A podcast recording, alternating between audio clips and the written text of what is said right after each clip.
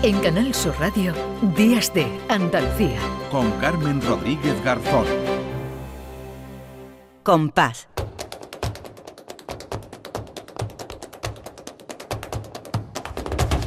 Compás. Y después, Gloria.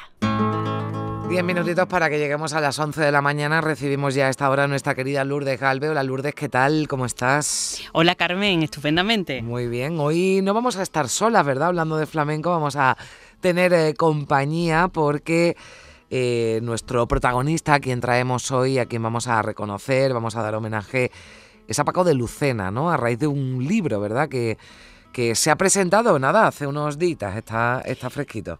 Sí, el pasado 15 de febrero se presentó en el Teatro Palacio Orisana de Lucena la obra Paco de Lucena de la Génesis al ocaso, que es un análisis biográfico y musical que analiza pues, los periodos vitales de este artista eh, decimonónico que fue muy importante, que quizás está un poco olvidado. Y bueno, tenemos a su autor, a Paco Calzado, eh, para que nos cuente un poquito sobre, sobre todo esto, ¿no? Sí, hola Paco, ¿qué tal? Hola, buenos días, Carmen. Buenos días. Encantado de estar en vuestro programa. Muchísimas Hola, Lourdes. Hola, Paco. bueno, gracias por acompañarnos porque queremos nosotros, igual que has hecho tú en este libro, al menos durante estos minutitos, acercarnos a la figura del que bueno, mm, dicen que fue el guitarrista flamenco más importante ¿no? del siglo XIX, que es a donde nos, nos remontamos, pero que como decía Lourdes ha quedado un poquito en el olvido y eso pues lo, has corregido tú, ¿verdad? Lo has intentado arreglar con, e, con este libro. Bueno, eso, eso he pretendido, ¿sabes?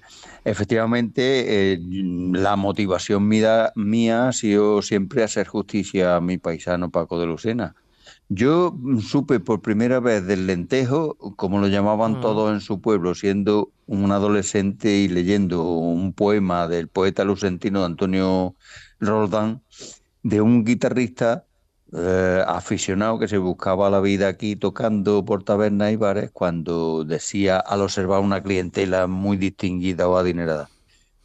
Si quieren ustedes oír la verdadera rosa del lentejo, han de estar a la altura. Si no, la voluntad me voy a otra parroquia donde sepan distinguir entre lo bueno y lo divino. Fíjate tú.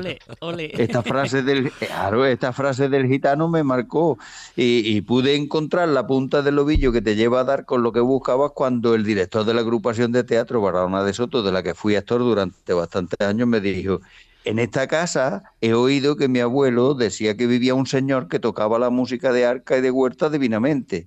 No te quiero decir la, que aquella suerte encendió todos los resortes de mi voluntad para no parar de buscar en archivos parroquiales, archivos históricos municipales, en entidades privadas, en aquel tiempo en mi pueblo y en las hemerotecas de prensa provinciales, nacionales y extranjeras, para saber y conocer todo lo que se había publicado sobre mi, mi, este, mi paisano. Y darlo a conocer desde luego a, su público y sobre todo y muy especialmente al mundo del flamenco, para que, como decís, se haga justicia, mm, hombre, claro, a un concertista tan determinante en la evolución de la guitarra. Además, que no comenzó como se ha dado. Sí, dime. No, que digo que, Que, no tenemos constancia de que nos dejara ninguna grabación, pero sí tenemos constancia escrita, referencia de su toque, ¿no? Y entonces este libro también lleva el complemento de un. CD donde se han recogido esas referencias sonoras, bueno, a cargo de dos magníficos guitarristas como son Alejandro Hurtado y Mariano Delgado, que si te parece vamos a escuchar una pinceladita de Mariano Delgado por Solea. Hola.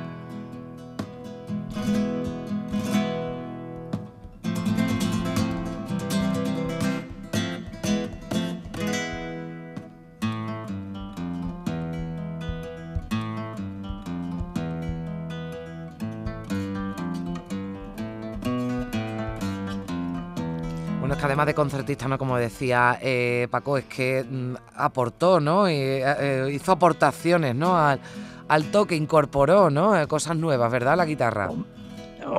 Hombre, naturalmente. Mira, Paco, en tanto en técnica como en creatividad, hizo lo que todo el mundo sabe, eh, transformó la alegría en, la rosa, en lo que él denominó la rosa, una composición personal suya. Y luego después los trémolos a tres dedos, la técnica de cordones, mm, de bordones cruzados, eh, la utilización de la mano izquierda también, las pulsaciones, es decir, que que Paco introdujo muchas mm, cosas, no solamente en, técnica, sino en adaptación de las canciones tradicionales andaluzas y españolas al flamenco. Esto mm, es fundamental para reconocerle su importancia. Mm. Bueno, además, Paco, no solamente te has quedado en lo musical, sino que también has intentado arrojar un poco de luz a lo que fue su vida personal, que fue corta porque murió joven. Y bueno, eso también está muy interesante, porque siempre ese aspecto nos gusta conocerlo a los aficionados. Naturalmente, naturalmente. Mm, eh, mira, eh, eh, Paco nació en el seno de una familia humilde de jornaleros del campo.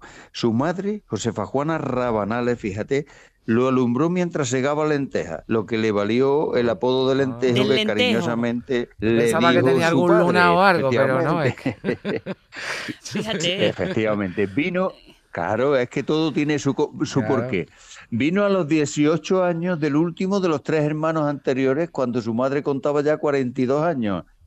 Las cualidades innatas que él tenía entusiasmaron a todo el mundo. Y eso es lo que le hizo que entrara en el, en el, salón exclusivo de peluquería de don Antonio Espinosa Burgo, el lugar mm, donde se concentraba toda la nobleza de Lucena.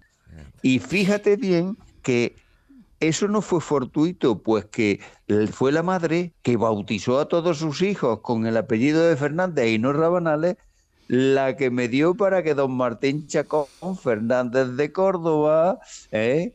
lo recomendase el maestro Espinosa. Claro, porque antiguamente en, las barberías se aprendía a tocar la guitarra. Los maestros barberos también eran maestros guitarristas.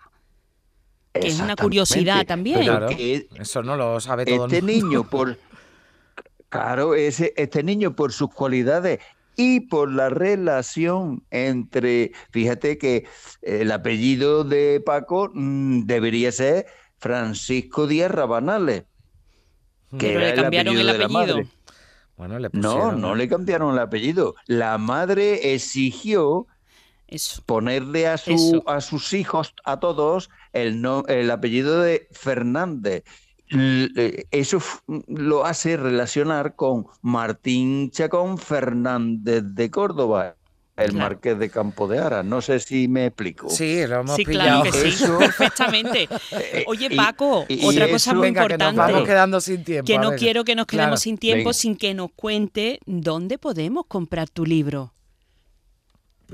Mira, eh, el libro ahora mismo, mm, para los que están interesados ahora, es ponerse en contacto con la Biblioteca Municipal Rosa Muñoz Cañete, Área de Cultura, calle Flores de Negrón 5, código postal 14900, Lucena, Córdoba. O, o, mira, llamando al número de teléfono 957 510 730, preguntar por Lola Flores o Manolo Barranco. Y si es por correo electrónico, cultura arroba bueno, y en la página web de la droguería, que es quien te edita el libro, ¿verdad? Hombre, bueno, pues ahí. Por supuesto, por supuesto. Pues ya saben, nosotros hemos dado unas pinceladas, pero si quieren saber más de Paco de Lucena, de la Génesis al ocaso, pues se hacen con este, con este libro de Paco Calzado, al que yo agradezco mucho que nos haya, que nos haya acompañado esta mañana. Que vaya todo muy bien, Paco.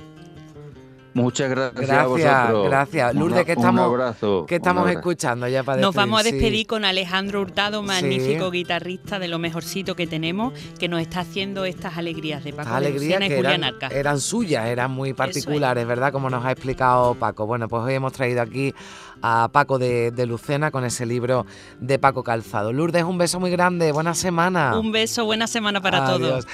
En Canal Sur Radio, Días de Andalucía. Con Carmen Rodríguez Garzón.